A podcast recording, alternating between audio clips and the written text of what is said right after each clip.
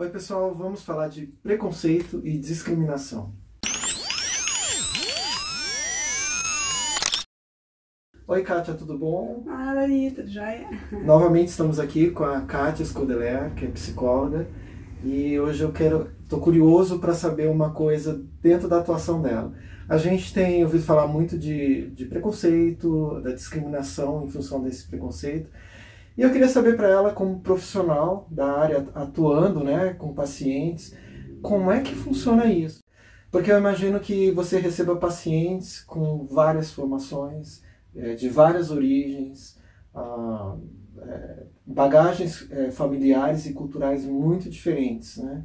E, como funciona isso dentro da sua profissão? Porque você vai enxergar as pessoas sob o seu ponto de vista? Como que você separa isso? A Kátia, pessoa que está ali enxergando o paciente, e a Kátia, profissional. Como é que funciona isso dentro da tua área?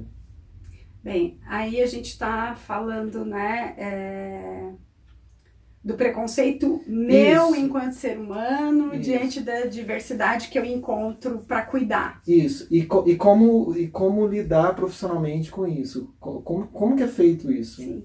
É, eu acho importante que, primeiro, é, o Contar do Caligares, ele vai falar disso no, no livro dele, Cartas a um Jovem Terapeuta.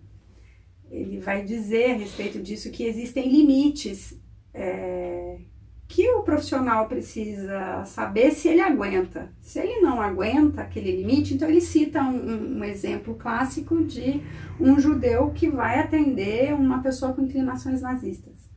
Né? Então ele diz assim, por mais que a gente trabalhe, existe o conceito de transferência e contra-transferência, né? aquilo que o paciente transfere para o analista e, a, e o manejo que o analista tem para não atuar na contra-transferência e não deixar de ser terapêutico o processo né, que, tá, que tem que começar ali. Então ele diz assim, se é um judeu atendendo um nazista, vai ter que transferir, é, vou ter que encaminhar para outra pessoa, né? Porque assim, existem coisas ali que vai vazar de mim e vai atrapalhar o processo terapêutico. É. Então é muito importante que cada analista né, entenda que existe o seu limite e qual é o seu limite. Né? É, isso está relacionado também com a questão de vocês não atenderem familiares, amigos, é, tem relação com isso, com essa questão de, de, preconceito? É que, na verdade, aí não é a questão do preconceito, né? É a questão da contaminação. Então, eu estou atendendo um filho e ele me traz uma mãe que não necessariamente é aquela mulher que eu vou atender,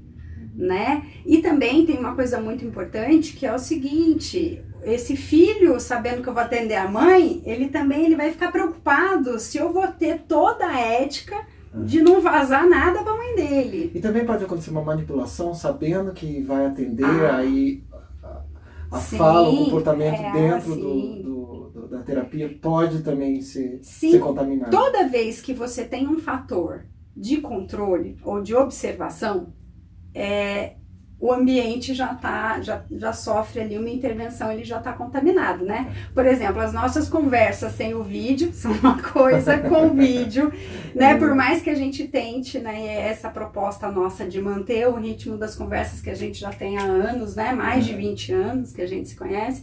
Então, assim, por mais que a gente tente, o fato de ter uma câmera ali e alguém do outro lado que vai ver, a gente já fica, né, tomando cuidado com o que vai falar, com o que vai pensar. Então, assim, e, e, tentando, óbvio, também manter o foco para atingir os objetivos que a gente quer. Então, se eu estou atendendo um filho que quer, né, ou que tem a fantasia, né, que isso vai poder, vai tomar cuidado com aquilo que vai falar, ou vai falar na intenção de. Tá. Então, não é aconselhável atendimento de família para um processo psicoterápico. Tá. Exceto se for a família, né? Então põe todo mundo no grupo ali, e aí assim, isso é um atendimento de família. Agora, psicoterapia individual. A mãe vem comigo no horário para tratar das questões dela enquanto mulher, que ali não só a mãe, mas enquanto ser humano. E o filho vem, não rola, não dá, é, eu prefiro encaminhar. É, todos nós temos algum tipo de preconceito, isso é fato, uhum. né? É, como é que a gente faz para identificar uh, o, a, até que ponto isso está é, saudável o quanto isso passa a ser patológico, é quando isso gera discriminação ou tem algum outro, outro limite que a gente pode perceber? Eu estou falando isso porque a gente está vivendo um momento com muita discriminação, todo mundo está acompanhando.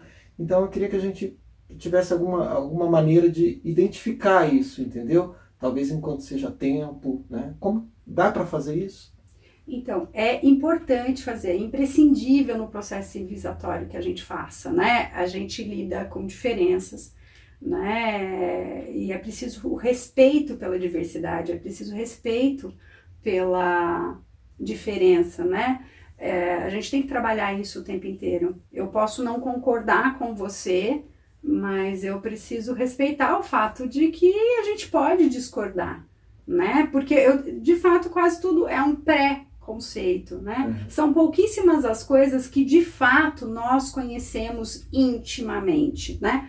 Se a gente for citar, por exemplo, um político que eu defendo, eu tenho que defender com certo cuidado, né? Porque assim, a gente se conhece há mais de 20 anos, eu não sei tudo sobre você e não é tudo que eu vou dizer, não, tenho certeza que o Dario não faria. A gente tem que ter cautela, né? Então, assim, a gente tem um pré-conceito, eu tenho um pré-conceito em relação e eu acho que fulano seria assim, eu acho que tal vertente é assim, mas eu não posso brigar com isso, eu não posso não ir, assim, o, o, radicalismo ele é, ele é complicado em qualquer segmento, né? E o preconceito, ele segue isso, a pessoa ela vai tomando aquela paixão por uma determinada ideia, por um preconceito, por algo que está na cabeça dela, né? Que não é absoluta verdade, e aí é perigoso, né? É perigoso extrapolar como a gente viu, né?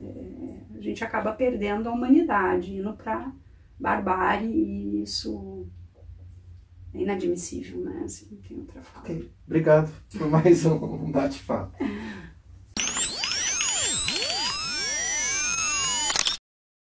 Eu ia perguntar mesmo. É... Ah, tá.